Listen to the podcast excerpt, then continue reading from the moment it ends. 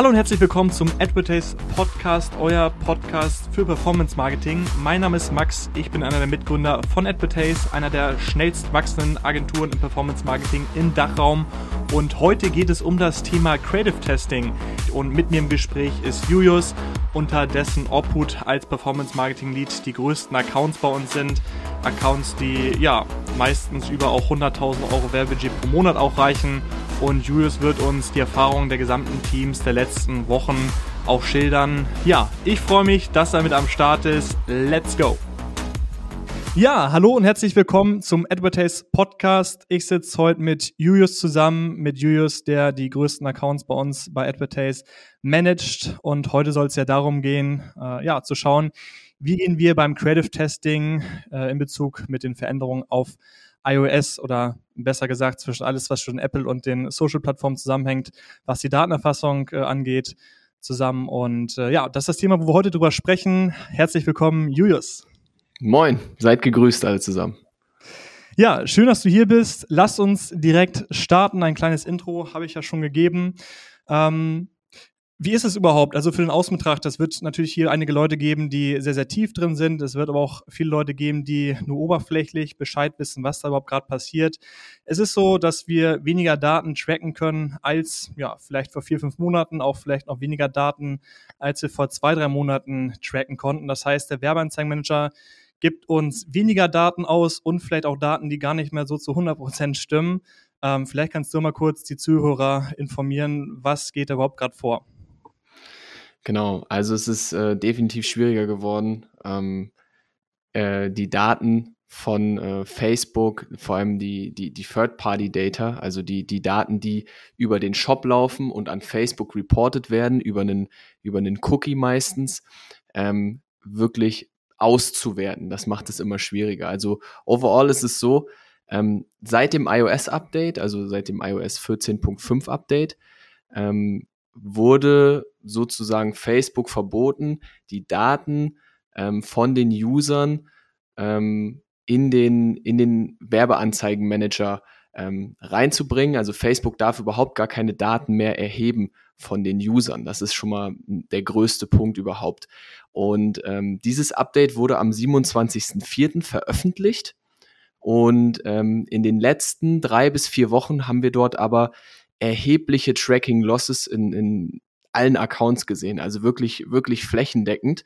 In einem Account haben wir sogar bis zu 65 Prozent weniger attribuierte Sales, ähm, die dort, die dort einlaufen und äh, ja, somit nicht mehr ja, den, den Proof, den wir früher hatten, äh, dass unsere Ads ähm, funktionieren, wenn man jetzt nur auf die Conversions und auf dem auf den ähm, Umsatz achtet. Ähm, das ist ganz wichtig, ja. Mhm. Das heißt, äh, es wurde ja auch abgefragt, dann bei, bei Facebook ist ja schon ein bisschen länger her, wie viele Leute, ähm, sag mal, das noch irgendwie akzeptieren, dass Daten von denen getrackt werden. Äh, vor geraumer Zeit, das ändert sich natürlich dann auch äh, stetig, waren es, glaube ich, jetzt 76 Prozent, die ja leider nicht bestätigt haben, dass Daten noch genauso wie zuvor getrackt werden können. Ähm, das heißt, wie sind die Veränderungen in den Accounts zu, zu beobachten? Also wenn wir jetzt mal sagen, es gibt einen Account, der hatte vorher irgendwie, also bevor es dieses Update überhaupt gab, ein ROAS von, von drei, ähm, wie viel Prozent kommen, kommen weniger jetzt äh, an? Kann man das pauschal sagen oder ist das unterschiedlich? Äh, wie ist das? Ja, das ist, das, das kann man nicht pauschal sagen. Das ist wirklich von, von Account zu Account unterschiedlich. Wichtig ist, dass man da ganz klar seine Zahlen kennt und man muss das ins Verhältnis setzen zu den Zahlen, die ähm, vorher liefen, also was vorher attribuiert wurde und was jetzt attribuiert wurde. Das muss man ins Verhältnis setzen und dementsprechend seine Benchmarks, seine ROAS-Benchmarks ähm, ja angleichen, so dass wir von ähm, in einem Case sind wir von einem von einem Dreier ROAS auf einen ROAS von 1,56 Break-even ROAS runter, um halt äh, weiterhin, äh, ich sag mal, ähm, Geld bei Facebook ähm, zu spenden und dementsprechend auch äh, ja Umsatz zu erzielen, weil im Backend, im Backend läuft dieser Umsatz ein. Das ist ganz wichtig zu verstehen. Ähm, da kann man halt ja Tools wie UTM-Parameter und und die Shop-Daten ähm, verwenden, ähm, weil man, weil das ist First-Party-Data, das ist direkt aus dem Shop und man kann sozusagen dadurch auch sehen, was über Facebook kommt, gerade wenn wir über die UTM-Parameter ähm, da sprechen. Genau. Mhm. Das heißt, es kommt gleich viel Shop-Umsatz an, aber es wird einfach weniger attribuiert. Das heißt, ein Facebook-Marketer denkt, ich bin jetzt gar nicht mehr profitabel, weil auf einmal ein ROAS von 1,5 auf der Uhr steht statt 3, aber die Profitabilität bleibt erstmal äh, die, dieselbe. Ne? Also wenn wir jetzt nur über das Thema Attribution zum Beispiel sprechen, also ganz davon ab, dass natürlich jetzt schwieriger ist zu tracken äh, und es allgemein natürlich jetzt schwieriger für Werbetreibende allgemein ist, ähm, aber erstmal nur primär auf das Thema Attribution. Hm. Verstehe ich. Mhm, okay, spannend. Also ähm, du hast ja auch, oder wir haben uns ja vergangene Wochen ausgetauscht, in einigen Accounts waren es irgendwie 40 Prozent, die man äh, verliert, äh, bis hin zu auch 50 Prozent, in einigen Accounts sind es zu äh, 20 Prozent. Ähm, wenn wir auf das Thema, jetzt auf die KPIs äh, zu sprechen kommen, also in dem Podcast soll es ja darum äh, vor allen Dingen gehen, ähm, um das Thema Creative Testing und wie verändert sich halt Creative Testing auch in Bezug auf iOS 14. Ähm, was sind denn so die Veränderungen, die jetzt ja, irgendwie eingetreten sind bei uns auch beim Testing, die sich jetzt äh, ergeben? Das heißt, wie haben wir damals noch Creative getestet? Wie testen wir sie jetzt vielleicht auch in Bezug auf die Änderungen? Ja, ja, ganz, ganz spannendes Thema. Da haben wir auch intern, intern sehr viel drauf rumgedacht, wie wir das lösen können, weil früher war es so, wir haben hauptsächlich am, am ROAS optimiert und am Umsatz und ähm, auch die On-Site-Metrics, wie zum Beispiel ähm, ähm, gestartete Kaufvorgänge, also Initial Checkouts, ähm, wie viele Leute haben ähm, in den Warenkorb gelegt, Add to Cards. Ähm, das konnten wir ja damals noch alles genau tracken und haben dann unsere, ich sag mal, Ad Creative Performance auch so ein bisschen davon abhängig gemacht. Klar, im Endeffekt wollte ich immer einen Sale erzielen, aber wir haben natürlich die On-Site Metrics waren für uns die zweitstärkste Kraft damals, ähm, die wir wirklich beurteilt haben. Ähm, wie hat sich das jetzt aktuell verändert? Also wir, wir legen viel, viel mehr Fokus darauf, wirklich ähm, die ähm, Daten, die Facebook erheben darf und die sie auch, wo, wo Apple halt nichts blockieren darf, ähm, wie zum Beispiel ähm, Video-Views oder auch ähm, ja, Klicks, also wirklich Klicks, die von Facebook rausgehen, also Outbound-Klicks, ausgehende Klicks. Ähm, die werten wir jetzt immer stärker aus. Ja, also wir versuchen eine gewisse Korrelation festzustellen zwischen Umsatz und ähm, zum Beispiel einer Scrollstopper Rate. Ja, wie viele Leute ähm, gucken sich das Video in den ersten drei Sekunden an und auch wie teuer sind die Klicks im Endeffekt auf die auf die Landingpage. Das sind so die Daten, die wir hauptsächlich jetzt fokussieren.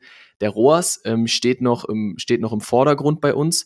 Wir wissen aber auch, dass ähm, die, das immer weniger attribuiert wird und wir ähm, ja in, in Zukunft da ähm, ja vor allem auch auf ähm, wie gesagt die, diese First-Party-Data mit UTM-Parametern ähm, setzen und das Ganze ganzheitlicher betrachten und nicht nur diesen, diesen, ähm, den im Facebook Ads Manager irgendwelche Creatives auswerten. Das ist super wichtig, ja.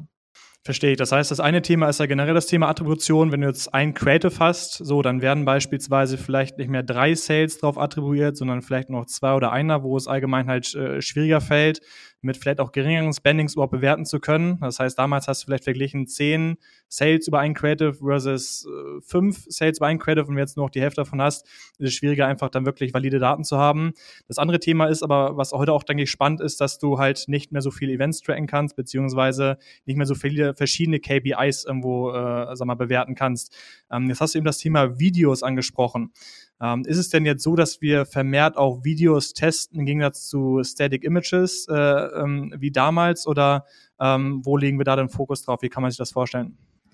Ja, also erstmal muss man sagen, dass das nicht ähm, also dass das nicht nur vom iOS-Update herzielt, dass wir mehr Videos testen. Das ist ganz wichtig zu verstehen. Es gab in, innerhalb des letzten Jahres auch schon einen deutlichen Shift hin von, von Static Images zu ähm, bewegtem Bild und jetzt dieses Jahr ähm, akut auch wirklich hin zu User-Generated Content, ähm, weil ja, People buy from people, sag ich dann immer. Und äh, der Trust-Gedanke hinter UGC ist dann natürlich ähm, viel, viel, viel, viel größer. Aber was wir natürlich für Vorteile haben, wenn wir Videos spielen, jetzt mal nur auf das Tracking bezogen, ist, dass wir genau diese Daten auswerten können und die stimmen, die stimmen überein. Also da kann, da kann Apple nichts blockieren, weil das Daten sind, die die Facebook-Plattform direkt erhebt, ohne irgendwelche Cookies, ohne irgendwelche anderen Websites, die da hinten dranhängen. Ja, und das ist ähm, ja super, super wichtig und ein super entscheidendes ähm, Kriterium für uns, wie wir auch ähm, Ads optimieren und auswerten. Mhm. Jetzt weiß ich, es gibt ja auch äh, super viele individuelle Formeln, die wir ja uns gebaut haben oder auch verwenden, um Videos richtig auswerten zu können, die vielleicht so vor einem oder vor zwei Jahren noch nicht so eine große Rolle gespielt haben, wo wir nicht so den Fokus drauf gelegt haben. Was schaust du dir denn an, speziell im Video, was du beim Static Image nicht machen kannst? Genau. Ähm, das Wichtigste ist ähm, die Scroll Stopper Rate. Also drei Sekunden Video Views geteilt durch die Impressions, die das, die dieses Video bekommt.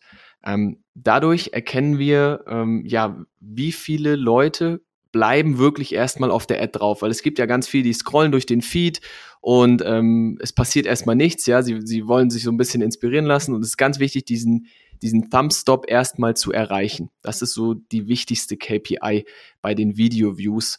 Ähm, ja, dann die, die zweitwichtigste, die ich mir dann auch noch sehr, sehr, sehr, sehr gerne anschaue, ist, ähm, wenn wir diese 100, also Leute, die sich das Video zu 100 Prozent angeschaut haben, geteilt durch die ähm, User, die sich das Video zu 3% angeschaut, äh, zu drei Sekunden angeschaut haben. Also wie viel, wie viele User bleiben wirklich, wenn sie einmal Thumbstop gemacht haben, von drei Sekunden bis zum Ende der Ad dran. So kann ich dann halt sehen, wie relevant ist dieses Video für die Zielgruppe und, und wie treffe ich eigentlich den Nerv der Zeit, würde ich jetzt schon fast sagen. Aber wie, wie treffe ich genau das, was die Zielgruppe sehen will? Äh, das ist so die, die zweitwichtigste Metrik, die wir, die wir uns dann anschauen, ja. Cool. Das heißt also für alle, die jetzt äh, vielleicht mit Facebook gerade irgendwie anfangen, ist ja doch eine breite Zielgruppe, die wir ansteuern mit dem Podcast. Sind diese äh, Spalten direkt auch vorgegeben oder baut man sich die zusammen? Äh, vielleicht kannst du einen, einen Satz dazu sagen, wie funktioniert es überhaupt, dass man solche Daten dann äh, ja, sich ausrechnen kann? Genau, also die, diese Spalten sind nicht vorgegeben, ähm, die, die kann man sich aber ähm, zusammenbauen. Man geht dann auf Spalten anpassen bei Facebook und kann dann Custom, Custom Metrics erstellen und dann gibt man einfach ein, ähm, zum Beispiel drei Sekunden Video-Views und dann gibt man einen geteilt durch und dann durch Impressions und dann hätte man die Scrollstopper Rate, kann die dann auch individuell benennen. Bei uns heißt die auch Scrollstopper Rate und ähm, ja, so kann man das erstellen, im, auch im Ads Manager direkt, ja. Cool.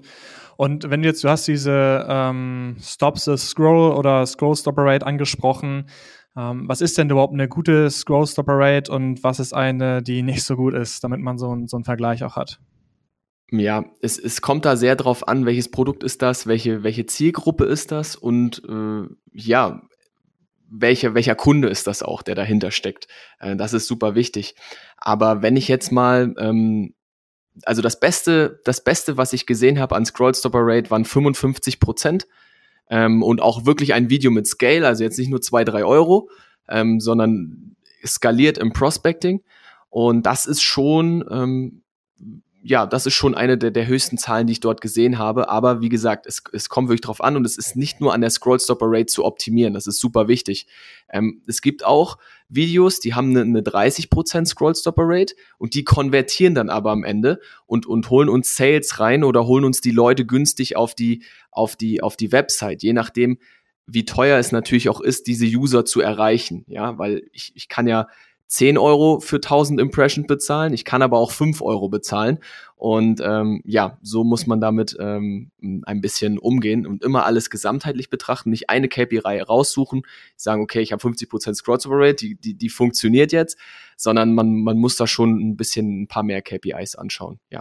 Das heißt, äh, wir wissen jetzt, 55 ist sehr, sehr gut oder Best Case, 30% ist dann nicht gut oder ist 30% trotzdem noch guter Wert?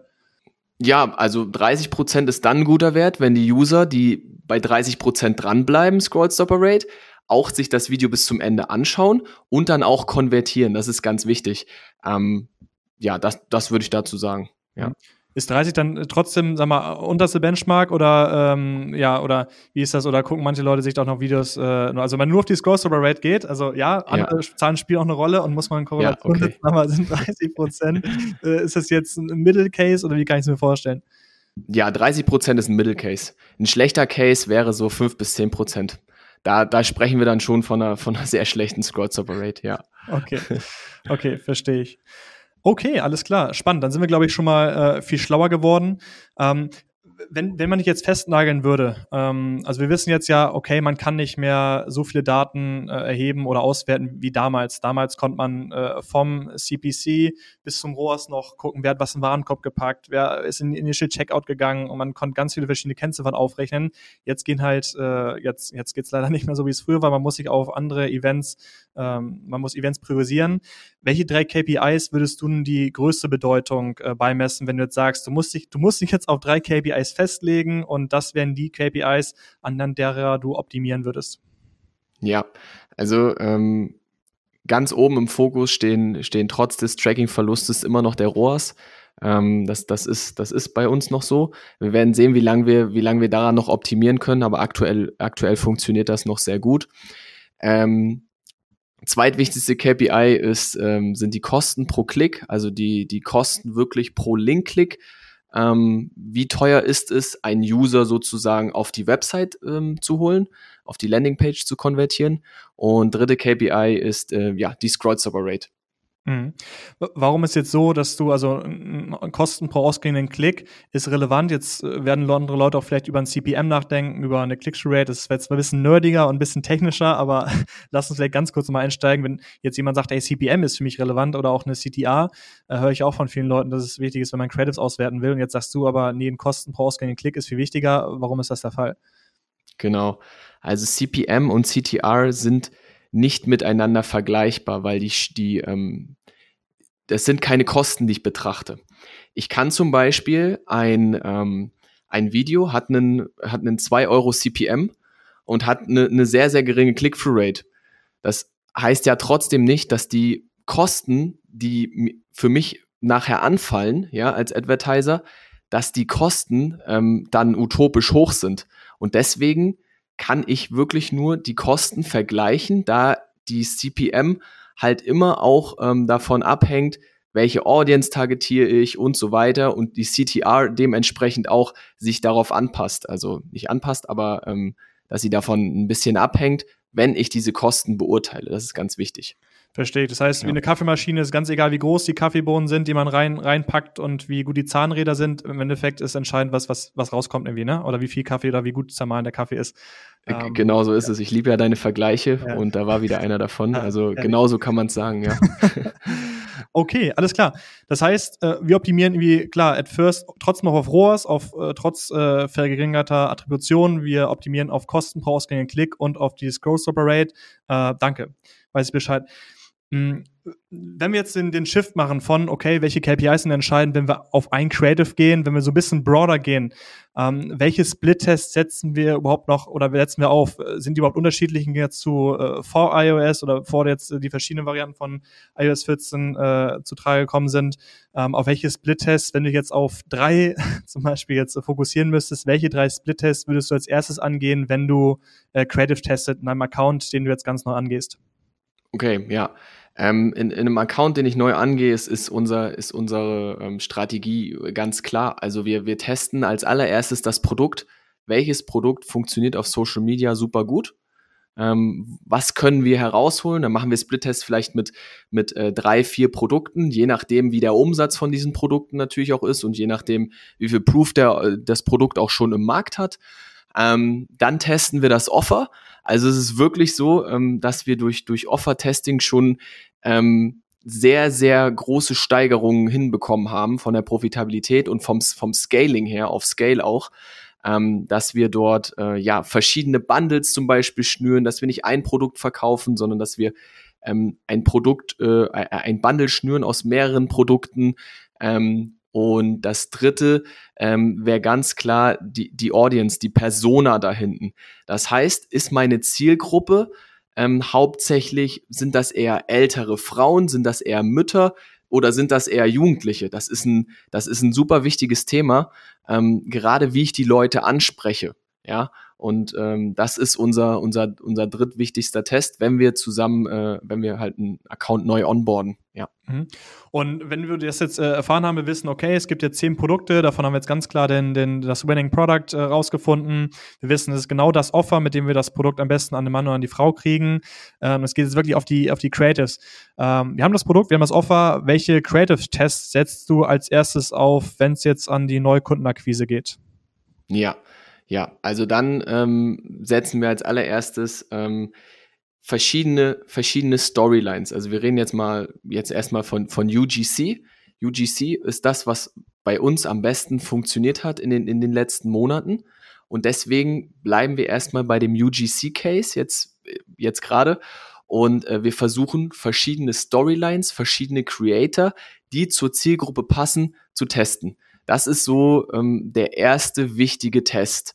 Wir, da wir ähm, wenn wir zusammen, also wenn wir neu starten, etwas diversifizierter starten wollen und nicht nur auf UGC gehen wollen, dann nehmen wir da natürlich noch andere ähm, ja, Creatives mit rein. Ja, also wir nehmen auch Bilder, klassische Collection Ads, um halt einfach broad aufgestellt zu sein.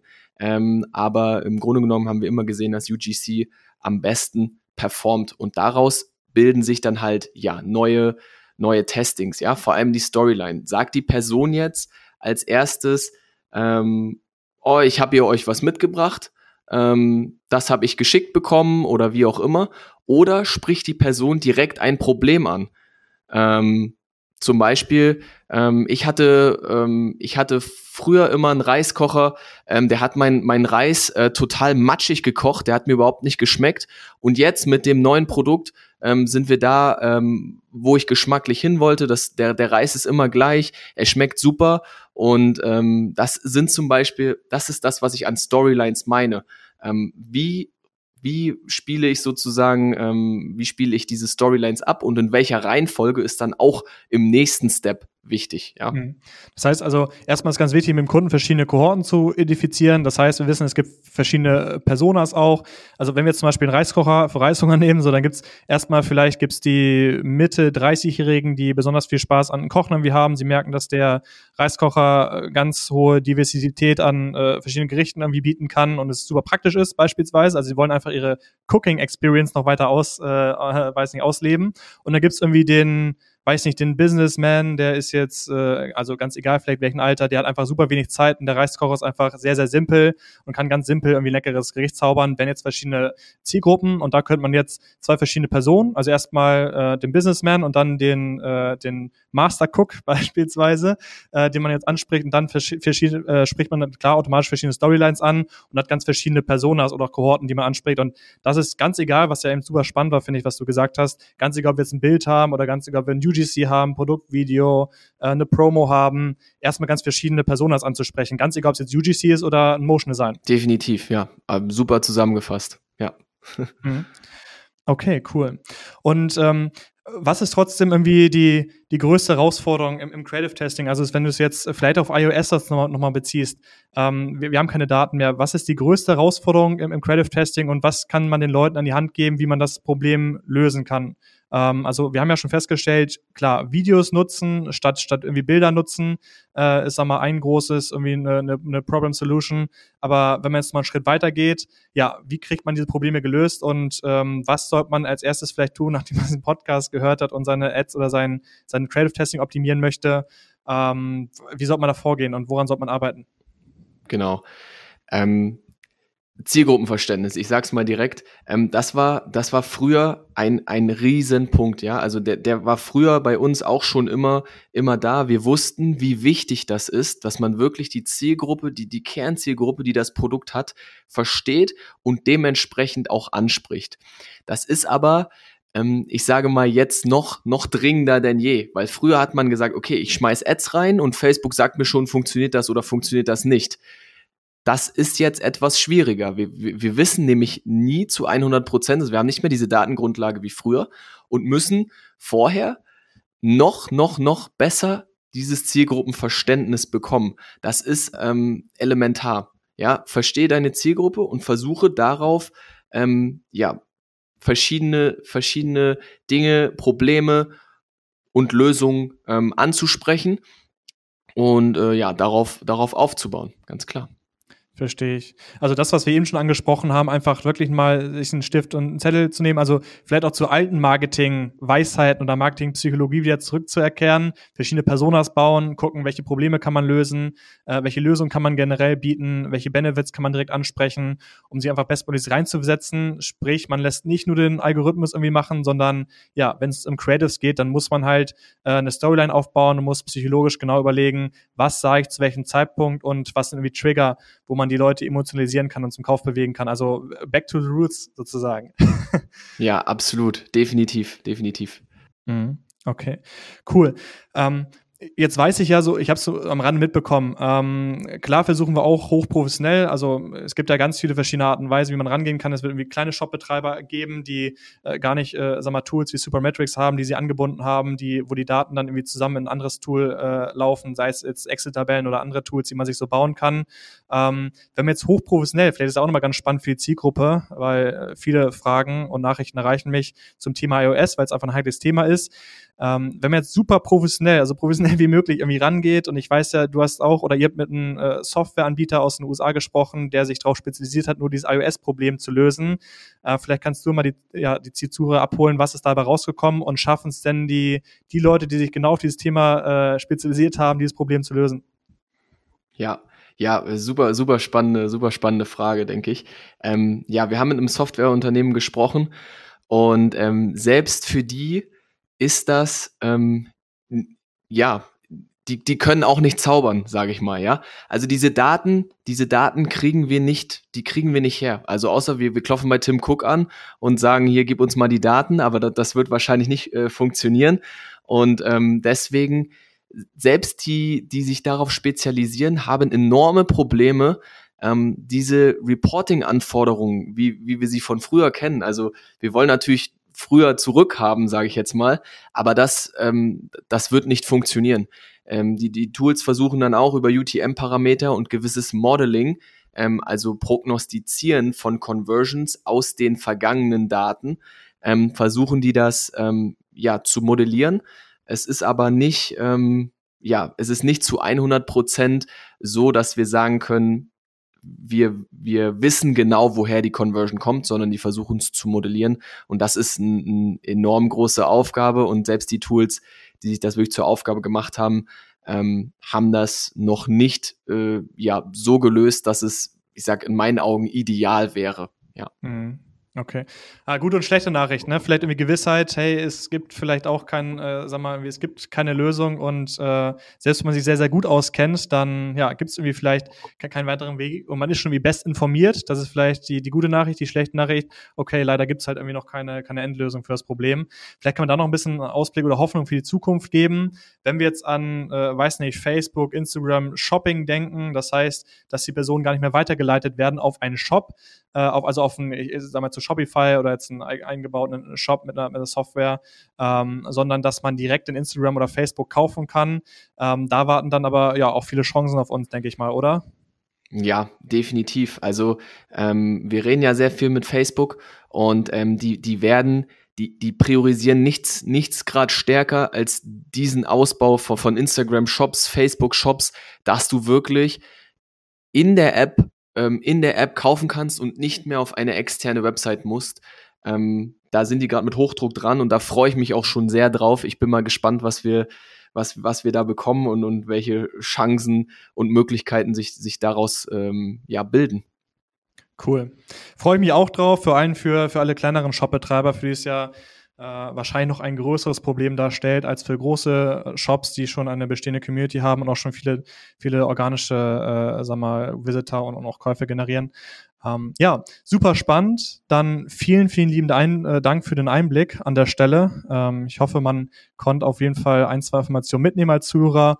Und ja, in diesem Sinne, wir halten euch up to date. Ähm, danke, Julius, und bis zum nächsten Mal. Sehr gerne, danke, Max. Ciao. Ciao. Ja, ich hoffe, dir dieser Podcast gefallen und ich hoffe, es waren auch viele Tipps dabei, die man vielleicht direkt hands-on noch umsetzen kann. Ansonsten würden wir uns ganz aufrichtig freuen, wenn du diesen Podcast bewerten kannst auf der Plattform, auf der du ihn gerade angehört hast. Und wir freuen uns ganz aufrichtig über eure Meinung, eure Anregungen, Tipps und auch Fragen. Wie können wir diesen Podcast noch mehrwerthaltiger gestalten? Wir wollen auf jeden Fall weiterhelfen und Content liefern, der Mehrwert bringt. Und ja, da brauchen wir einfach euch. Was sind die Themen, die euch interessieren und wie können wir diesen Podcast noch besser machen? Ansonsten, wenn ihr noch mehr Infos zum iOS 14 Update haben möchtet, schaut unbedingt auf unserer Website vorbei unter unserem Blogartikel zum iOS 14 Update. Den findet ihr unter www.advertise.de slash blog. Und ansonsten, ja, Empfehlung von meiner Seite aus in eigener und in eurer Sache. Abonniert unbedingt unseren Advertise E-Mail Newsletter, den ihr auf unserer Website findet, ganz unten. Den wollen wir in der nächsten Zeit einfach noch mehr priorisieren, um noch besser weiterzuhelfen, wo wir viele Insights unserer größten Accounts liefern wollen. Und ja, das nächste Mal wartet auf euch das Thema UGC. Wir werden auf jeden Fall wieder darüber sprechen, welche Updates es bei uns gegeben hat, unseren UGC-Service und wie, wie wir vor allen Dingen auch Probleme im UGC besser lösen. Mit zu Gast wird auch unsere Teamlead Benita sein, die vor allen Dingen über ja, die Learnings und Best Practices bei unseren größten UGC-Cases in den letzten Monaten berichtet wird.